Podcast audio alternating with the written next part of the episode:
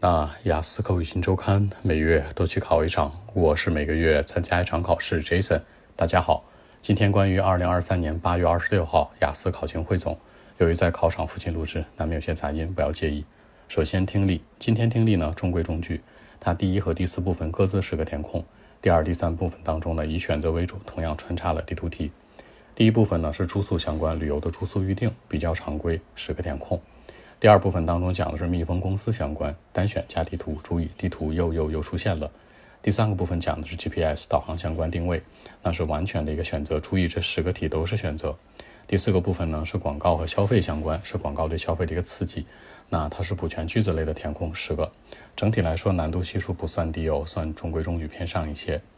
第二个内容阅读三篇文章，第一篇文章讲的是呢拯救长叶松，就是拯救 forest，forgotten forgotten forest。第二篇文章说的是 children 孩子们相关的事儿，大积木的一个实验。第三个部分说的是沙丘。其实这三篇文章从理论上来讲吧，都没有太贴近生活。它其实呢比较抽象一点，主要的题型呢 heading 选择、填空和判断，难度系数偏大一丢丢。然后呢是写作，小作文传统的 table 表格题，讲的是零九年和一零年呢，这有八个国家入境旅游的一个人数对比。注意 table 有很多数据，一定要把最特征的数据带出来。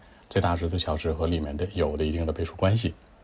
好，大作文政府类的原题这样说的：一些人认为呢，说政府应该提供免费的住房，而其他人觉得呢，这不是政府的责任。那讨论两者观点给这样的意见。这里面注意啊，住房呢，其实这个事儿是我们日常常规的，其实这个题不算很难，对吧？强调是政府去解决。另外一个观点说，不是政府的事儿，你要知道政府的对立面是谁，是个人和企业。也就是说，这事儿要么是政府解决，要么是企业和个人去解决，所以你要站在这几个维度去考虑。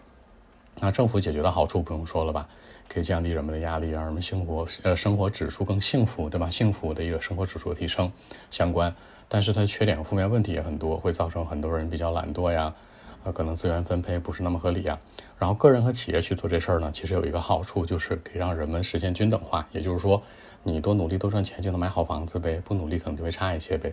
当然，你的观点不一定和这次相一致啊。所以说，这个题的核心在于政府和它的对立面。政府自己一伙儿，对立面是企业和个人，一定要记住。好，更多文本问题，微信一七六九三九一零七。